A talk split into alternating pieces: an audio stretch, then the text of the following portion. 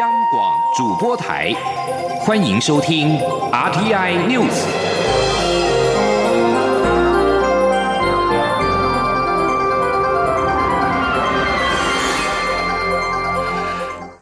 各位好，欢迎收听这节央广主播台提供给您的 RTI News，我是陈子华。中央流行疫情指挥中心在今天公布新增两例 COVID-19 武汉肺炎病例，也就是第二十四案的外孙女跟小女儿。换句话说，国内累计病例共有二十六例。指挥中心表示，新增个案是家庭内亲密接触者，同时也框列了三百九十一名接触者，并且持续进行疫调当中。记者肖兆平的报道。中央流行疫情指挥中心二十一号宣布，国内新增两例 COVID-19 武汉肺炎确诊个案。这两例，也就是十九号深夜宣布的第二十四案，北部六十多岁女性的二十岁外孙女跟四十多岁同住的小女儿。指挥中心指挥官、卫生福利部部长陈时中表示，防疫人员针对第二十四案框列了三百九十一位接触者，并进一步。对一百六十九人裁剪，才确认出第二十五跟第二十六例。由于第二十四案一开始住院住在一般病房，因此陈时中也再次强调，医护人员的检验情况较是关注重点。目前检验结果多呈阴性。他说，比较重要的大概是我们的医护的人员。哦，那我们要设定的接触者是一百五十四位，裁剪了一百四十五位。那阴性是一百二十九位，那检验中的还有十六位，好，这是我们现在二十四案到二十六案，好，我们的疫调跟裁剪的一个情况。由于第二十四案的六十多岁女性跟二十五案外孙女并没有同住，因此如何被感染引发关注。陈时中表示，推测应该是外孙女在探病时所致，不过感染源持续调查当中。他说：“那第二个这个案子，他方是二月十一号，他要去探病，哦，那他有在在转账待了五分钟，那这样的一个情况。”陈时中也说，第二十四案的感染源还在厘清，社会难免会有恐惧，但他强调，所有讨论必须要有科学根据，防疫单位就是根据各方资料、通联记录、足迹等，并结合已经宽列的十四天潜伏期加以追踪，且目前裁剪范围也已经扩大，呼吁社会要根据科学与事实进行讨论，才不会造成混乱与无谓恐慌。中央广播电台记者。肖赵平采访报道。而另外，台湾中部白牌计程车司机因为感染武汉肺炎过世，但是一度找不到感染源。行政院副院长陈其迈在今天在立法院表示，透过大数据跟科技的方式过滤出可疑的接触者，在对照健保就医资料之后，确认白牌司机感染源就是浙江台商。同时，陈时中又表示，第十九案对社区感染的影响已经是越来越小，因为防疫单位追踪之后，其周遭的人员并没有感染的情况。而至于传染给白牌车司司机的浙江台商，指挥中心表示，其同住家人检验结果都是阴性，而相关的接触者也会持续关怀健康情况。我政府在今天派出黄包机前往东京羽田机场接回“钻石公主号”上面通过检疫的国人，预计在晚上的十点十五分返抵桃园机场。而包机在抵达桃园机场之后，机关署防疫人员会再对乘客进行发烧衰检、症状询问，并且收取健康声明书，而接着搭乘救护车直接是送往医院。指挥中心指挥官陈时中表示，这次和上次接返武汉回台包机相比，因为人数比较少。少，所以这一次的压力也比较低，程序上也相对简单。至于在人数方面，中央流行疫情指挥中心副指挥官何启功表示，钻石公主号上的台湾乘客是二十二人，船员两人，再加上双重国籍者共有二十七人，连同我方日前派驻协处的一位医师，总共是二十八人。而目前二十八人当中有五个人确诊，两个人隔离，因为台美双重国籍者已经自行搭机前往香港。从上述状态可知。如果通过检疫可以登机者是二十人，这二十人包括了十九名钻石公主号搭乘者以及那位前往协处的医师。此外，这次随同包机前往日本的有三位护理同仁以及两位机师和四位空服员。至于五名确诊者将会继续留在日本治疗。另外，南韩中央防疫对策本部在今天下午宣布，在新增了四十八起的武汉肺炎的确诊病例，加上在今天上午宣布新增的五十二起的确诊病例，目前南韩确诊武汉肺炎的病例数来到的两百零四例，在今天一天之内就新增加了一百例，另外死亡一例。南韩已经成为了中国以外受到感染最严重的国家。另外，日本病例数也持续的增加，美国疾病管制与预防中心 CDC 再将日本列入武汉肺炎第一级旅游警示，呼吁有意前往的民众应该做好预防措施。而武汉肺炎在日本、南韩以及新加坡都传出了社区感染病例之后，台湾是否也会提升疫情的警示？对此，卫福部长陈时中表示，很快就会宣布日本、韩国进入旅游疫情警示第二级，升级势在必行，还在讨论是否有更强烈手段，但是目前没有考虑限缩航电。他并且指出，日本已经散发型社区群聚。韩国则有医院内等非常严重的特殊据点感染情况，若国人前往旅游，政府必须警告国人那边相当危险。而对日本、韩国的武汉肺炎疫情持续扩大，陈时中表示，提升日本跟南韩的旅游警示势在必行。对此，外交部长吴钊燮今天在立法院表示，外交部百分之百配合疫情指挥中心的决定，一旦指挥中心做出决定，外交部也会向日韩说明。记者汪维婷的报道。日本、韩国武汉肺炎疫情持续扩大，中央流行疫情指挥中心指挥官卫福部长陈时中二十一号表示，提升日韩的旅游警示势在必行，只是时间还要确定。针对日韩旅游警示由一级提升至二级的相关做法，外交部长吴钊燮二十一号在立法院表示，外交部百分之百配合疫情指挥中心的指令，并不担心日韩不满。若疫情指挥中心做出决，定，外交部也会向日本、韩国说明。吴钊燮说：“呃，对于呃我们中央疫情指挥中心的这个决定，我们外交部百分之百配合。那我想，我们的疫情指挥中心所做的这个决定，一定是对我们国家最重要、最好的这个决定。会不会担心日方不满？呃，这个我们倒不担心。呃，当决定一旦做好之后，我们会负责啊向日方或者是韩方来做说明。”美国疾病管制与预防中心认定台湾的武汉肺炎疫情进入社区传播阶段，外交部第一时间要求美方更正。吴钊燮表示，美方已经知道我方的顾虑，并希望台湾提供更多科学资料。他表示，外交部正在处理中，希望美方改正。中央广播电台记者王威婷采访报道。而对美国疾病管制及预防中心 （CDC） 在网站上面列出了武汉肺炎明显社区传播的国家，台湾名列其中。对此，国民党立委蒋万安认为，台湾政府应该向美方反映，要求更正。而对此，卫福部长陈时中也在今天表示，美国的定义太草率。同时，行政院长苏贞昌也表示，现在有零星社区感染，但是不是社区传播。台湾会用科学的方式跟美国对话，美国应该会更正。记者刘玉秋的报道。武汉肺炎疫情延烧，台湾又新增两确诊病例。国民党立委蒋焕安二十一号在立法院会总执行时关切，台湾现在到底有无出现社区传播的状况？行政院长苏贞昌表示，现在有零星社区感染，但不是社区传播。不过，蒋焕安指给美国 CDC 明确指出台湾有社区传播，台湾政府是否应积极向美国反映，请美国更正？苏恩昌指出，这是应该的。台湾会以科学根据与美方对话，相信美国会更正。美国发布的时候是我们那个第十九例哈，那个还没有确定感染源，但现在我们很自豪的，台湾竟然可以这么快把那个白牌司机原来接触的是浙江回来的台商，我们也已经立刻跟美国沟通，也告知这个不是。如果美方坚持不愿意更正，行政院政府部门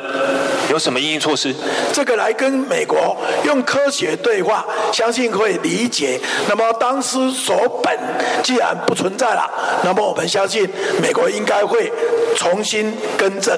卫福部长陈时中答询时也提及，台湾第十九例病例确实是零星社区感染的个案。美国的定义太草率了，台湾相较韩国、日本所爆发的社区传染情况不同，台湾这几天会对日韩的旅游警示予以升级。蒋焕安也关切，为鼓励台湾的团队积极投入研发疫苗，是否考虑对积极投入研发的团队给予专案奖励金？苏文昌则说，很高兴国人团队有。相关的进度，可以报价收购。张广播电台记者刘秋采访报道。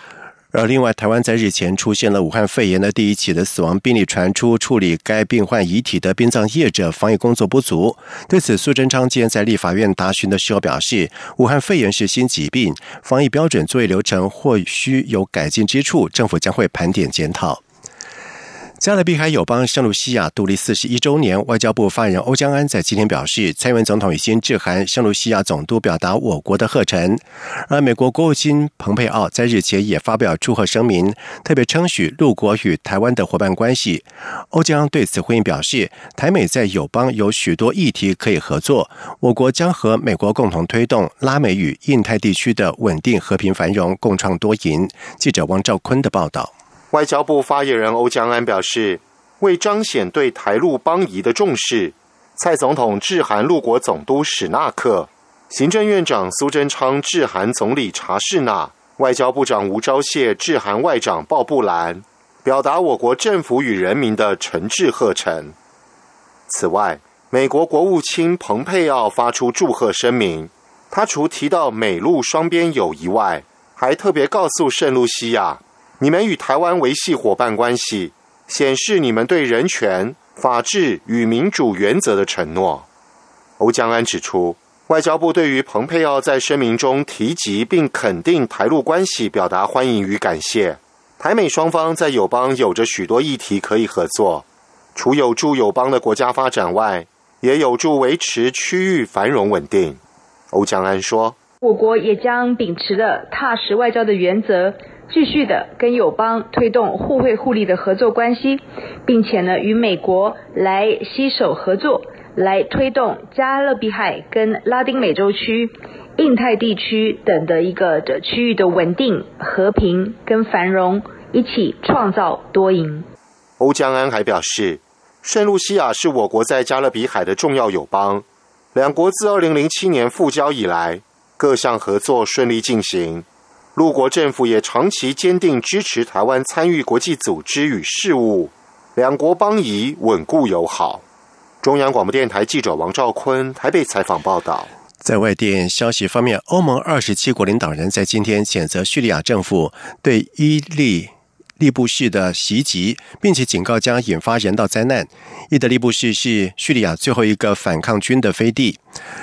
代表欧洲二十七国的。欧洲理事会在声明当中表示，叙利亚政权及其支持者在伊德利布的新军事进攻是无法令人接受的，它造成巨大的人类的苦难。这是欧盟在一场制定欧盟预算的高峰会上发出了这项的警告。同时，法国总统马克宏在抵达峰会的时候表示，叙利亚西北部发生的事情不容忽视。或俄罗斯支持的叙利亚总统巴希尔部队正寻求在九年叙利亚内战之后取得胜利。同。时，联合国也表示，从十二月一号开始，叙利亚已经有九十万人流离失所，生活在可怕的状况当中，其中有超过五十万人是儿童。美国贸易代表署在最近表示，将把越南等二十五个经济体从开发中国家当名单当中除名，取消对这些国家的 WTO 补贴优惠待遇。而越南政府对此表示关注，希望跟美方对话，以促进双边经贸永续的发展。国际媒体报道指出，美国贸易代表署通知，美国缩减开发中国家和低度开发国家的内部规划名单，目的是要降低这些国家借由不公平的出口补贴为害美国产业的调查门槛。美国将取消对二十五个开发中经济体的特殊待遇，其中包括越南。而美国贸易代表署表示，有必要修改对开发中国家的反补贴调查方法，因为美国先前的相关要领追溯到一九九八年已经过时。而越南外交部副发言人。段克月表示，越南目前在世界贸易组织框架之下享有开发中国家的待遇，越方将会继续关注并且评估。美国根据反补贴法将越南从享有开发中国家待遇的名单当中除名所带来的影响，同时与美方保持对话跟配合，力促双边贸易关系永续发展，为双方带来利益。以上新闻由陈子华编辑播报，这里是中央广播电台台湾之音。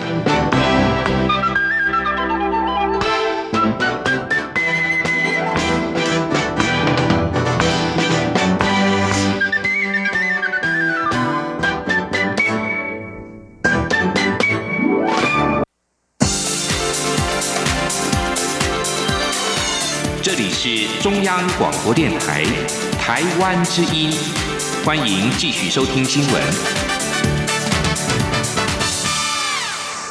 现在时间是晚上的七点十五分，欢迎继续收听新闻。促进转型正义委员会任务将在今年的五月到期。民进党立委郑宇鹏在今天质询的时候关切，促转会是否会延长期限。而对此，行政院长苏贞昌回应：如果促转会报上来，他会同意再延长，让促转会能够做得更好、更完整，向国人报告。记者郑林的报道。促转会于二零一八年五月三十一号依促进转型正义条例授权成立，主要针对过去威权统治时期的相关档案进行规划和推动还原历史真相、社会和解等任务。任务将在今年五月到期。民进党立委郑运鹏二十一号在立法院会质询时指出，促转会的任务不可能两年就完成。虽然过去发生一些风风雨雨，但他认为促转不能逆转。对于促转会两年任期即将到任，行政院长苏贞昌是。否否会做出裁示？苏贞昌回应：过去台湾受威权统治几十年的不公不义，幸好立法院通过促转条例，促转会代理主委杨翠带领大家非常辛苦努力，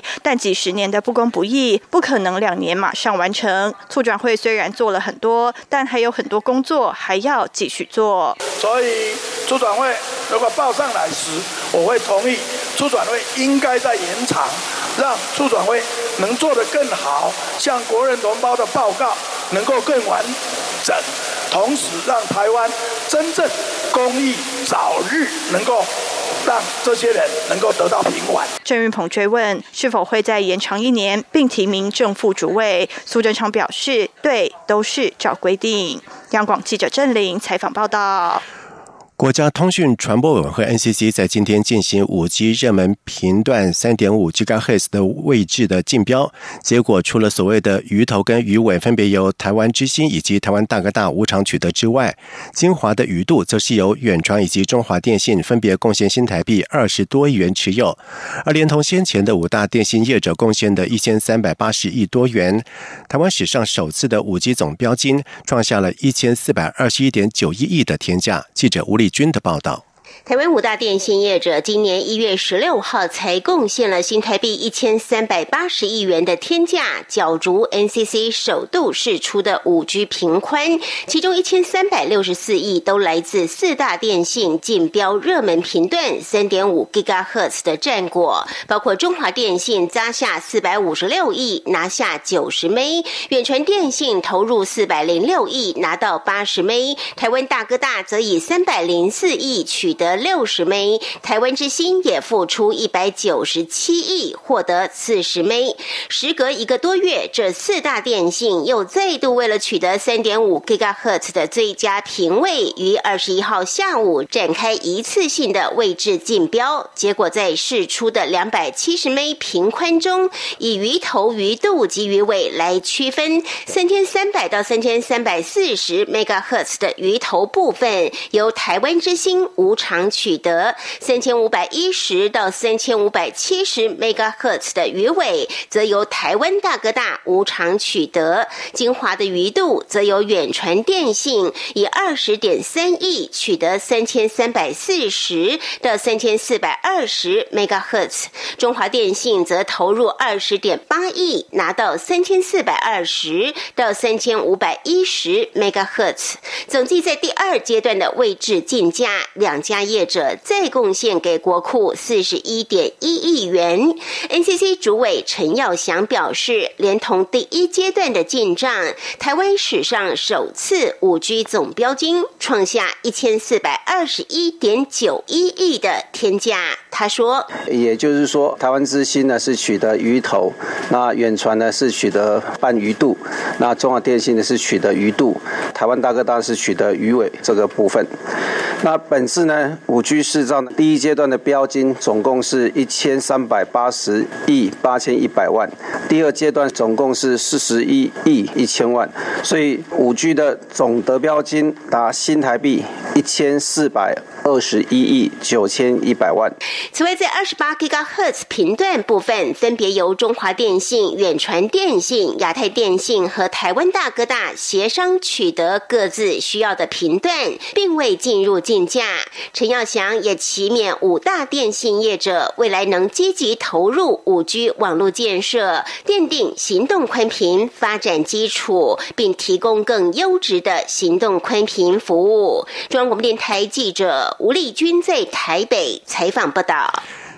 中央流行疫情指挥中心专家咨询小组召集人张尚淳在今天表示，台湾首例的武汉肺炎确诊的个案在出院之后，经过检查发现肺部仍有纤维化的情况，而且肺部功能还没有完全的恢复。记者肖兆平的报道。我国确诊 COVID-19 武汉肺炎病例患者，至今仅两例康复出院。扣除第十九案病故，其余个案都住院治疗观察当中。相关治疗方法以及预后情况也是关注焦点。中央流行疫情指挥中心专家咨询小组召集人张尚淳二十一号表示，中国大陆确实有试验性的使用康复者的血液抗体进行治疗，好像效果不错，但由于传染。给白牌车司机的浙江台商，其抗体检验为弱阳性，显示抗体量并不高，因此不适合用低抗体的血浆来治疗。张尚纯表示，如果要运用这种治疗方式，以国内目前情况，反而会考虑从已经康复出院的病人进行采集。他说：“所以如果要做这样的试验性的疗法的话，那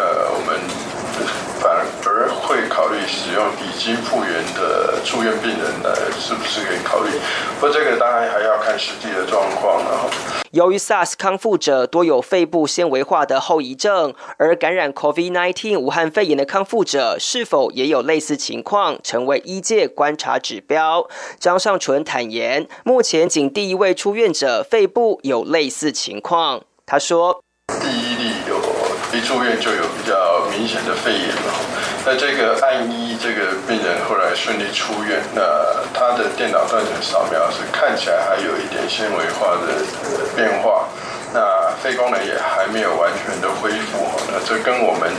以前看到 SARS 的病人复原，以及 H7N9 的呃病人的肺部也很厉害的变化，复原的状况是有点类似。张尚淳也说，目前住院患者仅少部分住院后出现肺炎状况，除第二十四案外，大多属于轻症，至今还没有解除隔离出院，主因是采验结果未达双阴标准。不过整体恢复情况都算不错。中央广播电台记者肖照平。采访报道。而另外，四川省卫生健康委会也在今天证实，成都有一名患者感染武汉肺炎康复之后，经过复诊检测又呈现了阳性反应。武汉医疗救治组组长、华中科技大学同济医院呼吸与危重症医学科主任赵建平就表示，对患者出院的判断要慎重。而在武汉肺炎疫情的影响之下，桃园机场公司从今年一月中旬以来，不断的航班班数减少了三成，旅客量更大幅衰退了六成。而对此，桃机公司除了利用这段空窗期进行滑行道的整修工程之外，也首度推出了机场餐饮抵用券。记者吴丽君的报道。台湾自上个月二十一号出现首例台商武汉肺炎确诊案例后，疫情持续延烧，也让去年全年旅客量达到四千八百六十八万九千三百七十二人次的桃园机场，首度迎来一眼可以望到底的航厦空城。桃机公司副总经理邓昭碧二十一号指出，统计最近这一周的航班量及旅客量，不仅航班数大减三成，旅客量。更大幅衰退六成。他说：“就是受到武汉疫情的影响，我们统计最近这个礼拜的航班量大约都在一天五百班左右啊。那在这个之前，我们平均每天大概是七百三十班。那在旅客啊之前，平均每天大约是十二万两千人次。那这一个礼拜每天大约是五万人。”所以航班量和旅客量都有降低。为此，淘机公司也利用这一段运量降低的期间，加速进行较费时也较复杂的维护工程，包括原定明年八月完成的滑行道整修工程。原本施工时必须一次关闭两三个停机位，现在运量降低，淘机也改采一次停五机位的方式来加速工程进行。希望可以提前到明年六月完工。此外，随着新北市环状捷运线在今年一月底开通，桃机也在机场捷运的 A 三新北产业园区站推出预办登机及自助行李托运服务，连同二零一七年二月率先在机捷 A one 台北车站启用的预办登机，目前双北已有两站可以预先办理报到及行李托运。为了庆祝 A one。预办登机三周年及 A 三预办登机开幕，淘机也将于下周二四号起到三月底，提供预办登机的民众两张新台币百元的折价券，可折抵机场管制区内外的餐饮消费。但招币指出，目前包括长荣、华航、绿荣、华信、国泰及港龙等六家航空公司，在 A one 及 A 三站都有提供预办登机服务。而这六家航空公司的旅客量已占桃机整体旅客量百分之六十五以上。至于 A one，目前每天平均都有五百件行李托运，较初期成长四成七。A 三站截至目前则是每天三十件。中央广播电台记者吴丽君在台北采访报道。接下来进行今天的前进新南向。前进，新南向。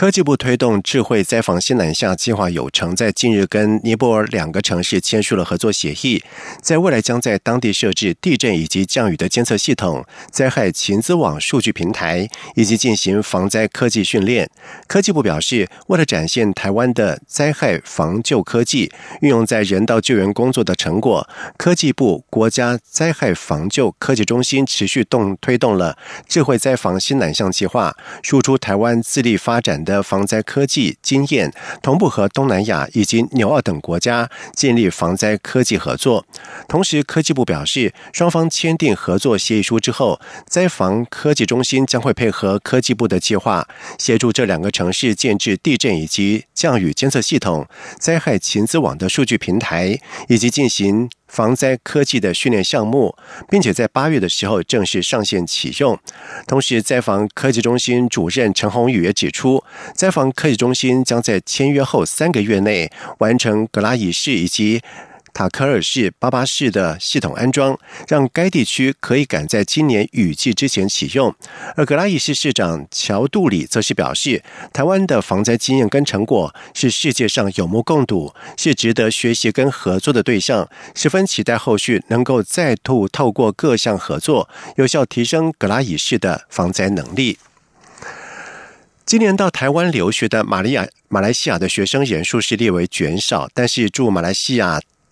代表处官员张嘉玲则是认为，凭借着良好的高等教育课程跟环境，再加上产学合作经验丰富，台湾能够吸引大学马大马学生留学。同时，驻马处教育组组长张嘉玲也指出，许多国家在近年到马来西亚积极招生，其中包括新加坡、澳洲、中国以及欧洲各国都在大马提供优渥的奖学金。而在激烈的竞争之下，在今年就读大专的留台。生人数略微下降，从上年度的一万七千人下滑到一万六千人，但是到台湾学习华语的学生仍然是成长的。他认为，在未来台马教育交流仍有深化的空间。他并且指出，马来西亚教育鼎盛，包括了华语在内的各级教育系统都在积极认真办学。国人若要加强合作机会，可以在师资、课程创新、教学以及产学合作之下下手，提供马来西亚教育界更多的协助。张嘉玲并且指出，自从二零一二年台马高等教育学历互相认证之后，台马高教间的交流相当的密切，高等学府的互访也非常的积极。留台生也增加，而目前华语越来越受到全球的重视。作为华语产业大国，台湾拥有最好的学习环境，再加上占马来西亚百分之七十五的非华语人口也开始对华语越来越有兴趣，因此台湾目前六十一所优质华语中心，在未来也会到马来西亚积极推广华语的运动。以上新闻由陈子华编辑播报，这里是中央广播电台台湾之音。